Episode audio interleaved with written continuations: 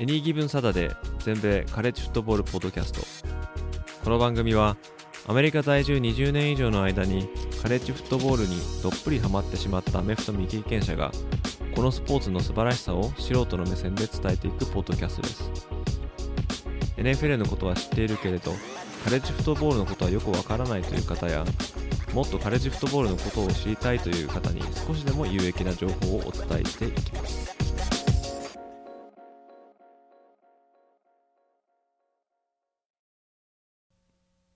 皆様ご機嫌いかがでしょうか？こちらは全米大学アメフトのファンサイトエネギーブサタデーがお送りするポッドキャストです。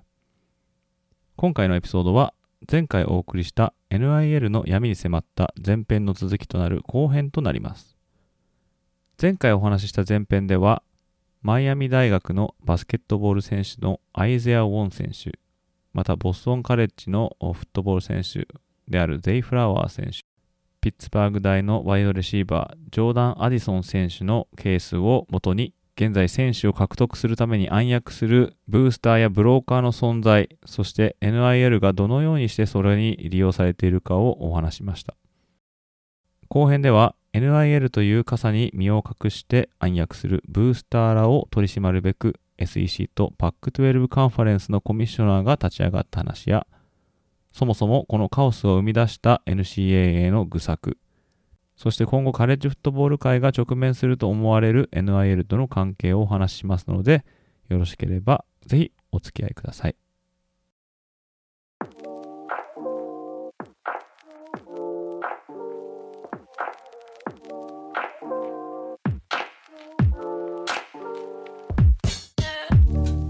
まあ、そんな感じで結構その NIL のディールが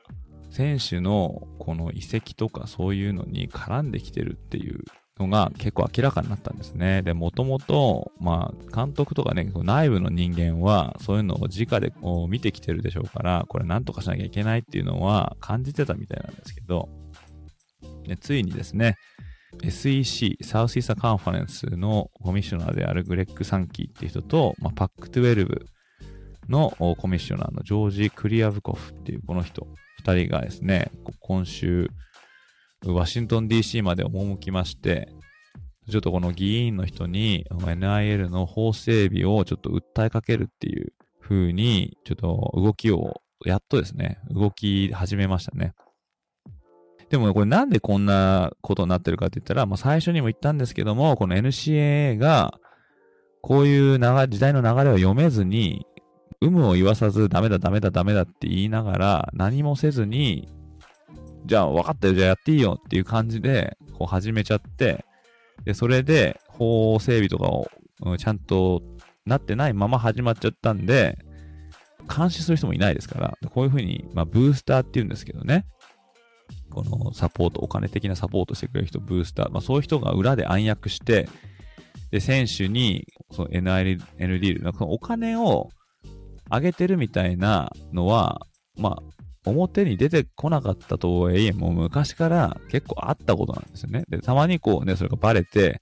あの NCA からそのすごい厳しい制裁を受けたりしますけど、そういうなんか誰かこの講演者、もうそれこそ何も出てこないの講演者が、こう裏でお金を上げて、こう選手を引き止めたり、選手をリクルートしたりするっていうのはあったわけですね。それが、まあ、今回、まあ、言ってみれば、まあ、合法化じゃないですけど、まあ、いいよって言われたから、まあ、やってるわけで、形こそ NIL っていう、うもうその仮面をかぶってますけども、そういうお金を持ってるなんとか大学の講演者とかが、じゃあ、今までだったね、お金を普通にこうね、あの、お金を、まあ普通じゃないですけど、なんかの形で上げてたのが、じゃあ今、NIL で、のディールでじゃあ上げますみたいな感じで、それこそさっき言ったみたいにね、あの、8000万円とか、6000万円とか、中にはね、あの、1億円とかそれぐらい言ってる NID をこう引き出した選手もいるみたいなんで、まあ、そういうのをこう行ってきてるっていうんで、だそのブースターが自分たちの大学を強くするために、ちょっと一肌脱いでるって言い方はいいですけど、でもそのね、大学のブースターが大学側と繋がってないなんていう証拠はないですから、もうその疑惑というかこう疑念ですよね。例えばなんか誰かコーチが、あの、あいつ、ちょっと欲しいから、ちょっとあんたのとこでちょっと NIL ディールでなんかちょっとお金をね、提示して引っ張ってきてくんないかな、みたいなことが起きてたとしても、まあ不思議ではないんですよね、これ。これ本当にすごい、あの話ですけど、まあね、いろんな、アメリカの大学アメフトと日本の大学アメフトって全然ね、仕組みが違うんで、まあ、全然相入れないとこいっぱいあると思うんですけど、もうこういうところは本当に想像外ですよね、おそらくね。選手がね、転校するだけで8000万円もらえちゃうんですからね。うん、まあちょっと狂ってるっちゃ狂ってるんですけど。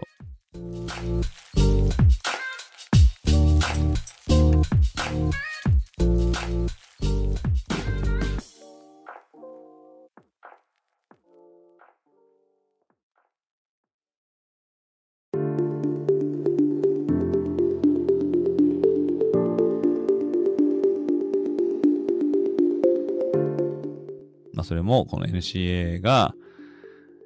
まあ怠惰だったっていう感じですね。特に今のマーク・エマートっていうプレジデントですね。まあ、この彼は先日2023年まで引退するって決めたんですけど、この人12年間ぐらいね、プレジデントやってるんですけど、まあ、批判が多い、批判が多いっていう感じで、全然この、なんていうんですかね、あの、受けが悪いですね。この彼。何にもしてない。で、お金ばっかりもらってるって。まあ、唯一何かしたっつったら、あの、ペンステートで、ジェリー・サンダースキーっていうね、まあ人がいて、この彼が、あ男子性的虐待スキャンダルみたいなのがあった時に、まあ、調査を入れて、まあ、ペンステートにこう、鉄槌下したみたいな、そこら辺ぐらいかなっていう感じですね。なんかしたって言ったら。あとはもう何もしないで、時代の流れも読めずに、けども時代の流れに押し流されて結局こう何もしないままこの NIL を OK 出しちゃったんでこんな風になってますけど。まあ彼が引退した後にまあ、次誰がなるかまだ分かってないですけど、まあ、すごい大きな課題、山積みですね。まあ、でもそ、そこまで待ってられないですからね。だからこのパック10と SEC のコミッショナーは、法律の整備をしてもらおうっていうんで、え今回このワシントン DC、まあ、首都まで、えー、足を運んだわけですね。で、もともと NIL のディールを OK って言い出したのはカリフォルニア州なんですね。これカリフォルニア州が、えー、やってもいいよっていう風になって、州法でですね。そのカリフォルニア州の大学生はやっていいよってなって、でもその時に NCA はそんなんダメに決まってるって言ったんですよ。で、もしそんなことするんだったらカリフォルニア州にある大学は NCA から追放だみたいなこと言ったら、逆に今度カリフォルニア州に追随する州がいっぱい出てきちゃって、でもほほんと半分以上ですね。50種あったら。でその半分以上追放したらもう NCA やっていけないですからね。でここが多分誤算だったと思うんですが、ここでなんかちょっとうまい手をと打って、どっかこう、えっ、ー、と、よ、まあ、話をすり寄せられればよかったんですね。でもそれをしなかったんですね。だからその流れに押し、押し流されてしまったんですけど、でもそういった感じで、各州で、まあそういう NIL のルールみたいなのが設定されたんで、統一されてないんですね。だから、今回、この SEC と PAC12 のコミッショナーは、この議員たち、州法ではなく、連邦法として、その州法をさらに上書きできるルールを設定してほしいっていう感じで、話を持ちかけたんですよ。そうすれば、えー、ルールは法律の下で、まあ、統一化されますから、そういうことを、まだ、まだね、そういう話が始まったばっかりでどうなるかわからないんですけど、まあ少なくともそのカンファレンスの長の一部がそうやって動き出したってことは、まあいいことなんじゃないかなって思うんですね。で、まああとは NCA 自体も、まあちょっとね、さすがにこう批判ばっかりされても困るんで、っていう、まあいつも後出しじゃんけんみたいな感じですけど、まあその、こう、インベスティゲート、まあちょっと調査入れるっていうんで、で、話によると、大学側、大体この NIL やってるのさっきも言いましたけど、このブースターとか講演会なんですね。その講演会が、えー、まあ、大学側はね、もともとその、やっちゃいけないっていうのは分かってるんで、自分が直接手を、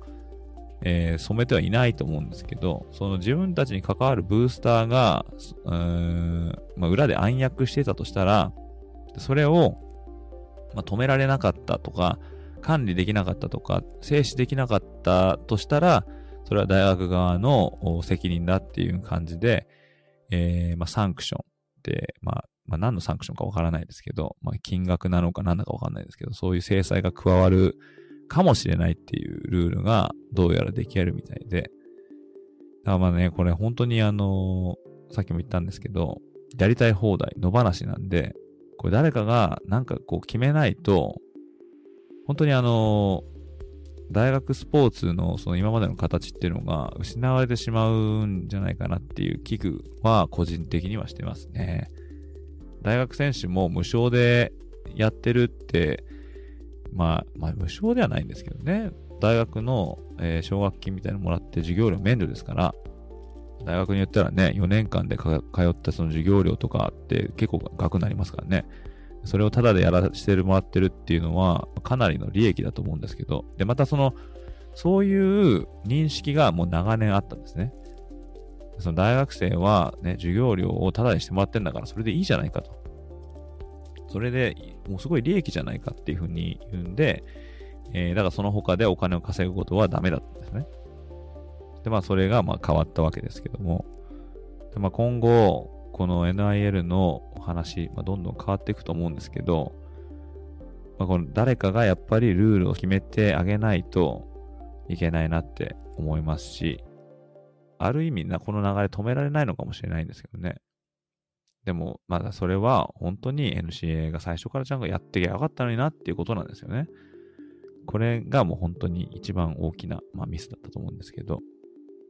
この夏ですね、このオフシーズン、今ね、もうオフシーズンとして、えー、ちょっと静かな感じですから、今後ですね、いろんなルールの設定やら何やらっていうのが起きてくると思うんですけど、その中でこのオフシーズン NIL の法整備っていうのは、まあ一番大きな、えー、トピックになるんじゃないかなと、まあ、私的には思いますね。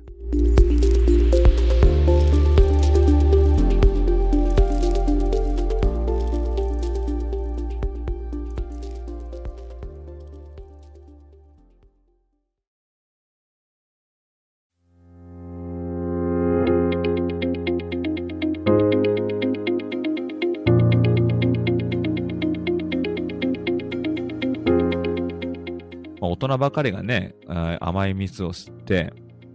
その実際にフィールドで頑張ってる選手たちに何かこういう利益はがあってもいいんじゃないかっていうんで、まあ、NIL っていうのはできたわけですね。まあでもね、どこの世界にでもですね、そのルールを、まあ、ねじ曲げはしないけど、まあ、こう、うまいこと解釈して、まあ、自分たちの利益になるように、まあ、そういうことをするっていう人は、まあ、いますからね。まあ、そういう人が、まあ、いっぱいいて、だんだん、まあ、世の中に出てきたっていうね、まあ、ことですよね。まあ、規模的にはすごいですよね。まあ、私はね、ずっとアメリカに行ってそういうのも見てますから、いきなり起きたわけではないんですけど、でこれね、日本にいらっしゃるその方が、こう、大学スポーツでそんな学生稼げんの？みたいな、規模的には本当もう摩訶不思議な世界だと思うんですけどね。選手がお金とかそういう利益をこう影でもらってるみたいなのがね、まあいいか悪いかは別にして、まあ良くないんですけど、うん、まああったということで、そのフットボールに集中できないとか、ふうに、私は最初、この NIL がいいよってなった時に思ったのは、まあ、ね、例えばこう CM に出るとか、ポスターで自分がこう飾られて、その、その代価もらうとか、まあそんな程度かなって思ってたんですよ。まああとはこう、例えば YouTuber とかね、TikToker とか、まあそういうので、まあなんかお金もらうとか、昔は YouTube もダメだったわけですね。まあなんかいましたけどね、あのセントラルフロリダ大のキッカーかパンターかなんか YouTuber として結構こう、お金が入るみたいな感じだったんですけど、でもそれは NCA がダメだって言って、彼はどっちを選ぶかって言ったら、あその YouTuber の方を選んで、で、アメフトのキャリアを終えたんですけど、まあ今はもうじゃあそういうこともやっていいってことになってますが、まあそういうことするにはね、時間もかかるし、編集とかね、いろいろするんで、でそういうので、えー、時間かかって、えー、フットボールの方に集中できなくなっちゃうんじゃないかなっていう、そういうちっぽけな心配しかしてなかったんですけど、まさかね、もっともっとこういうグリーディーな大人が出てきて、影で操るじゃないですけど、そういうどでかい話になるなるとはね、最初は思ってなかったですからね。まあ、どこの世界にもそういう悪どい大人はいるわけですよね。うんまあ、それでね、こんな金額ちらつかされたらね、さすがにね、19、20歳の子とかだったらね、なびいてしまいますよね。まあ、これにちょっと付け加えるとするとですね、まあ、強引に付け加えるとするとですですけども、これ、オハイオステートの athletic director、athletic director っていうのは体育局長ですね。えー、また、その athletics っていう、まあ、体育局を取りまとめてる人なんですけど、この人がこういうね、NIL とか、 transfer portal とかがこう、パワー5、これは football、bowl subdivision、LCA 一部の上位カンファレンス群の中でも特に強いカンファレンス、パワー5って言いますけど、まあこういうところでもうはびこってるんで、なんだったら NCAA から出して、このパワー5だけで、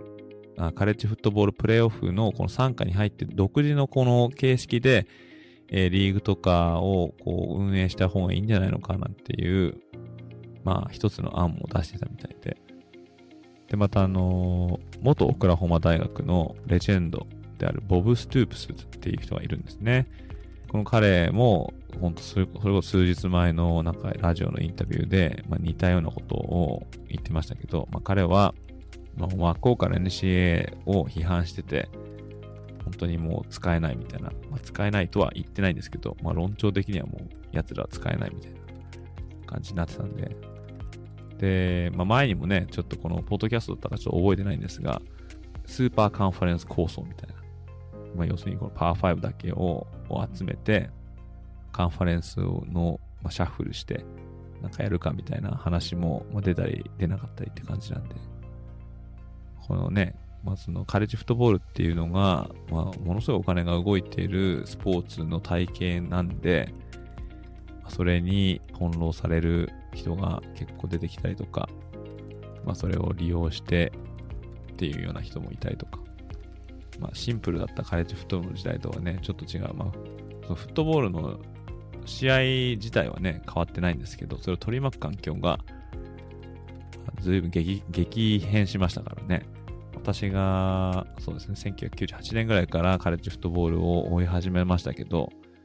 その24、5年前と比べたら、まあ、まあ変わりましたよね。まあそんなこと言ったらね、元子さんのファンの方、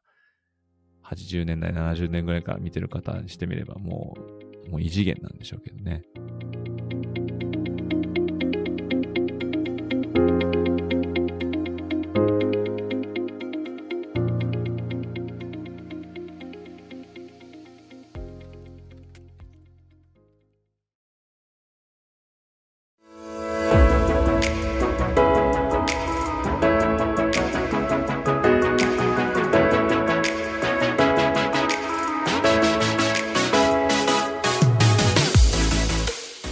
ここまでのお話は先週末までに録音したものでしたが、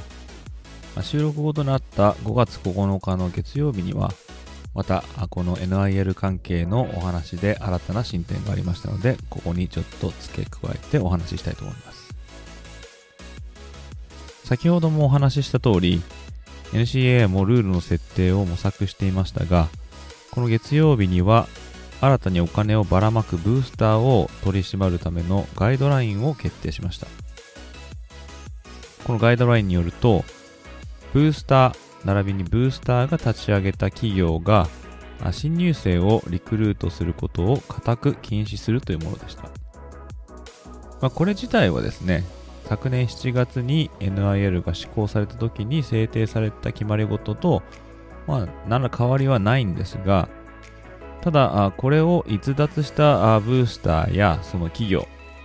まあ、これをコレクティブスって呼ぶんですけども、あまあ、そういったのがいた場合には NCWA はそのブースターらとのつながりのある大学に制裁を下すというものです。まあ、レトロアクティブって言ってですね、えーまあ、過去に起きたことも、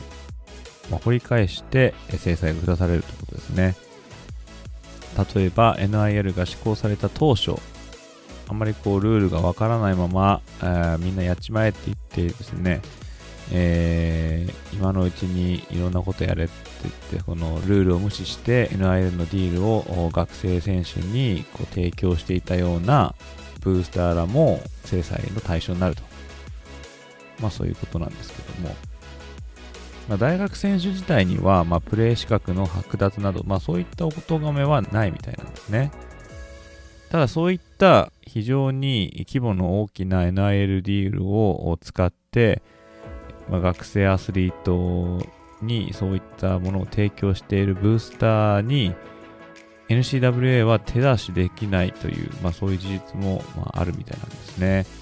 まあ、例えばもし、えー、そういったブースターらをですね NCA が追放するような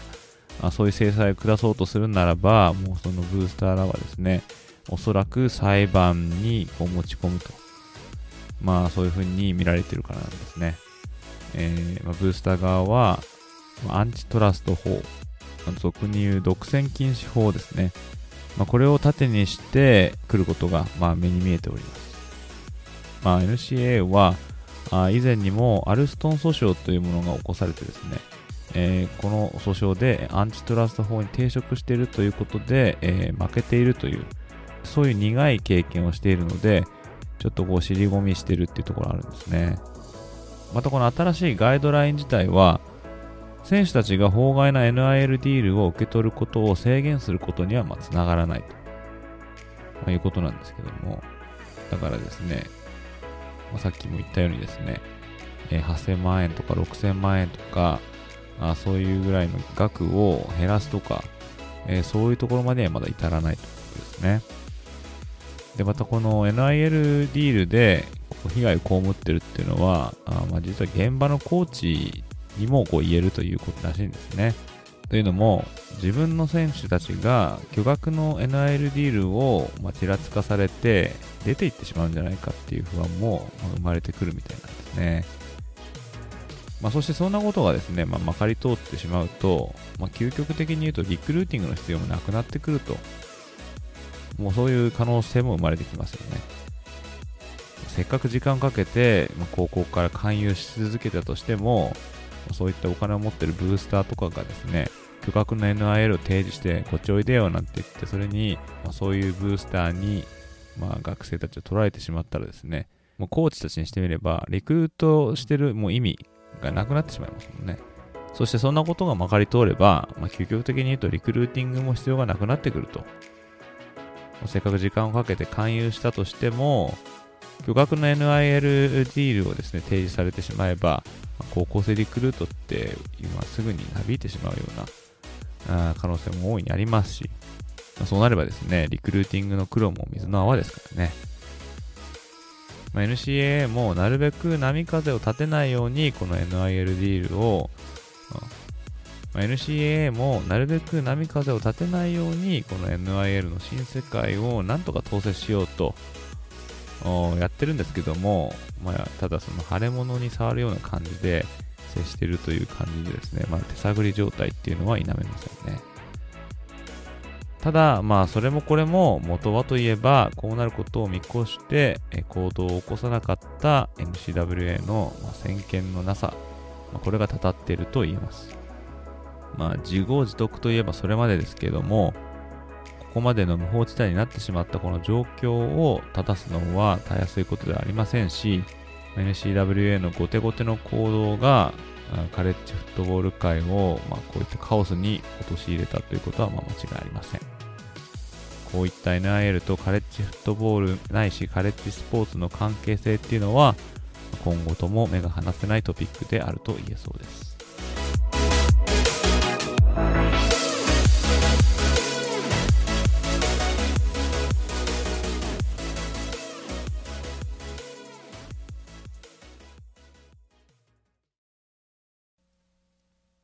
いうことで、今回のエピソードはここまでとなります。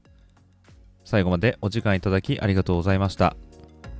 カレッジフットボールの情報は当ウェブサイト www.ags-footballnet でもシーズン中の話から基礎知識、カレッジフットボールの歴史、読み物など盛りだくさん取りを揃えておりますので、ぜひお立ち寄りください。